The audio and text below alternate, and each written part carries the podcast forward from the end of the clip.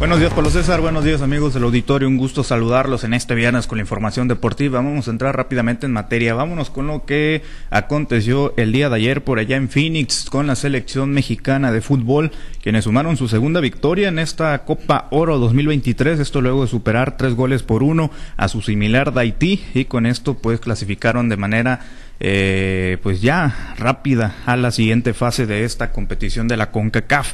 Henry Martín, Ricardo Ade hizo el segundo gol de la selección mexicana, Henry Martín el primero, el segundo por cierto fue autogol y Santiago Jiménez hizo el tercer tanto del conjunto tricolor, mientras que eh, Danlane Jen descontó por los haitianos y de esta manera pues fue el marcador final donde el equipo mexicano mostró amplio dominio. Sin embargo, pues sabemos que Haití no es el gran rival y sobre todo en esta Copa Oro pues así va a seguir siendo la tónica de todos los partidos del seleccionado mexicano, solamente cuando se enfrente a Canadá que también ya fue sorprendido en esta Copa Oro, por ahí también Estados Unidos, pues podría marcar una historia diferente, un rumbo completamente distinto a lo que ha venido siendo los partidos del equipo tricolor en esta Copa Oro. Por cierto, el siguiente compromiso será en contra de Qatar. El domingo, el domingo 2 de julio se disputará este partido a partir de las 6 de la tarde. Vámonos a más información respecto a temas de fútbol. Les platico que la directiva del Guadalajara, comandada por Fernando Hierro, eh, cerró un acuerdo el día de ayer, aproximadamente por ahí del mediodía, con el PSV Eindhoven para que Eric Gutiérrez sea el flamante refuerzo de las Chivas para el torneo de apertura 2023 de la Liga MX. Esto lo informó Eric López, según el reportero de TUDN, pues detalló que sería solamente cuestión de que el futbolista mochitense concluyera sus vacaciones en su ciudad natal para reportar a los exámenes médicos que concretarían la transferencia entre el PSV y las Chivas Rayadas del Guadalajara. Vámonos a otros temas. Esto en actividad de los Juegos Centroamericanos y del Caribe El Salvador 2023. La selección mexicana de béisbol regresó a la senda del triunfo el día de ayer en contra de Puerto Rico. Los derrotaron con pizarra de cinco carreras a cuatro. Les dieron la vuelta, vinieron detrás el equipo mexicano con una destacada. Muy buena actuación por parte de Fernando Villegas, que concretó dos cuadrangulares. Uno de ellos, pues, fue el que le permitió al equipo mexicano darle la vuelta al encuentro que finalizó pues cinco carreras a cuatro y de esta manera el equipo mexicano mejoró su récord a 4-1 en juegos ganados y perdidos y ahora los dirigidos por Enrique Cherreyes regresarán a la actividad de este día viernes. A las 3.30 de la tarde se enfrentarán a Venezuela con el derecho Wilmer Ríos como el pitcher probable de este encuentro. También en actividad de los Juegos Centroamericanos les platico una buena noticia ya que el selectivo mexicano de softball varonil se colgó la medalla de plata el día de ayer en estos Juegos por allá en El Salvador, luego de perder lamentablemente la gran final del certamen ante República Dominicana, quien se quedó con la medalla de oro al ganar ocho carreras a tres.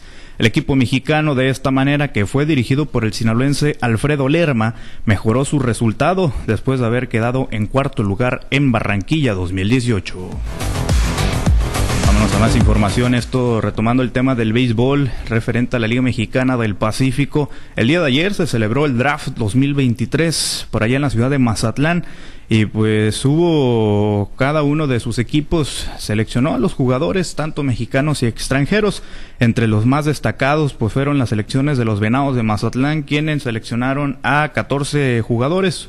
Uno de ellos el guasavense Giovanni López quien en días pasados lanzó juego sin hit ni carrera en el verano, mientras que Maxwell León fue dejado en libertad por el equipo de los porteños. Por su parte, Tomateros de Culiacán decidió irse por el talento joven y en la selección pues eh, estuvo el receptor chihuahuense Kevin Robledo López, quien pertenece a los Marlins de Miami. Tiene 16 años de edad y fue dejado en libertad el cadete Alan Sánchez y Héctor Daniel Rodríguez, entre los jugadores más destacados que se fueron por parte de los tomateros. En el tema de los algodoneros, pues ellos tomaron a 12 elementos, 10 de ellos mexicanos, donde destaca la inclusión en la quinta ronda de Ramón Ramírez, quien ya había estado con el equipo eh, de los albiazules la temporada pasada Liga Mexicana del Pacífico. En el caso de los Cañeros de los Mochis, actual campeón de este circuito de béisbol, pues siguió con la tónica de sumar a talento joven y unió a sus filas a 11 jugadores. Entre ellos eh, destaca el lanzador de derecho de 19 años, Porfirio Ramos, quien pertenece a los Astros de Houston. Por cierto, todos los nombres de los equipos sinaloenses, todos los seleccionados en este draft 2023, los podrá eh, consultar en nuestro portal www.noticieroaltavoz.com en la sección de deportes. Ya para finalizar con la información, nos trasladamos al municipio de Ahome. Ahí les platico que el día de ayer la función denominada La leyenda continúa fue ratificada en conferencia de prensa para realizarse este próximo sábado, el día de mañana ya, en el Centro de Usos Múltiples de los Mochis, a partir de las seis de la tarde, con motivo de los festejos del 120 aniversario de la ciudad cañera. El cuatro veces campeón del mundo, Humberto La Zorrita Soto, volverá a subir al ring para enfrentar en una contienda de 10 rounds en peso super welter al venezolano Juan eh, José el Niño Ruiz. Escuchamos declaraciones por parte del pugilista mochitense. Juan José es un gran peleador, pues fuerte. Yo creo que todos se van a sumar porque está mucho más grande que yo. Pero la verdad, como él dice, va a haber pelea. Bueno, así que también yo te respondo, yo sé que va a haber pelea. Y arriba de mí, pues no me voy a rajar. Y mucho menos ante mi gente. Bueno, ahí lo que comentó el peleador de 43 años de edad, donde pues el día de mañana podría ser su retiro del boxeo profesional y lo quiere hacer ante su gente ahí en el Centro de Usos Múltiples de los Mochis. Pablo César, esta es la información más relevante del mundo deportivo. Bien, bueno, pues entonces ya después de la victoria contra Honduras y contra Haití, estamos prácticamente para campeones del mundo. ¿Eh? no, no, no, eso eso no limpia todo lo que se ha hecho mal durante los últimos años. Pareciera que para algunos ya es que con eso se le lava la cara a la selección. Mira, es que yo te lo adelanté. Pablo César, que no nos sorprenda que México quede campeón en esta Copa Oro.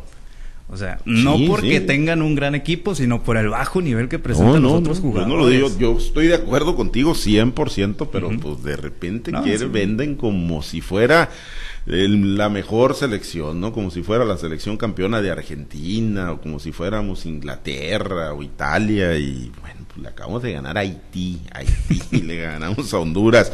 Y bueno, pues ya veremos, ¿no? Como dices tú, Estados Unidos y, Canadá. Que y Canadá son los que le podrían dar más o menos pelea porque Canadá eh, ya los vencieron algunos equipos medio malitos. ¿eh? Ahí en la Copa Oro y Estados Unidos no está compitiendo con el equipo europeo que fue el que venció a México en la Nations League. O sea que México tiene muchas posibilidades de quedar campeón en esta Copa Oro y maquillar un poco lo malo que se ha hecho en los últimos años, aunque ya creo, quiero creerlo, de que muchos aficionados ya no se van con la finta, ¿no? De que tenemos una gran selección mexicana. Bueno, gracias Misael. Excelente día para todos. Misael Valenzuela, los deportes.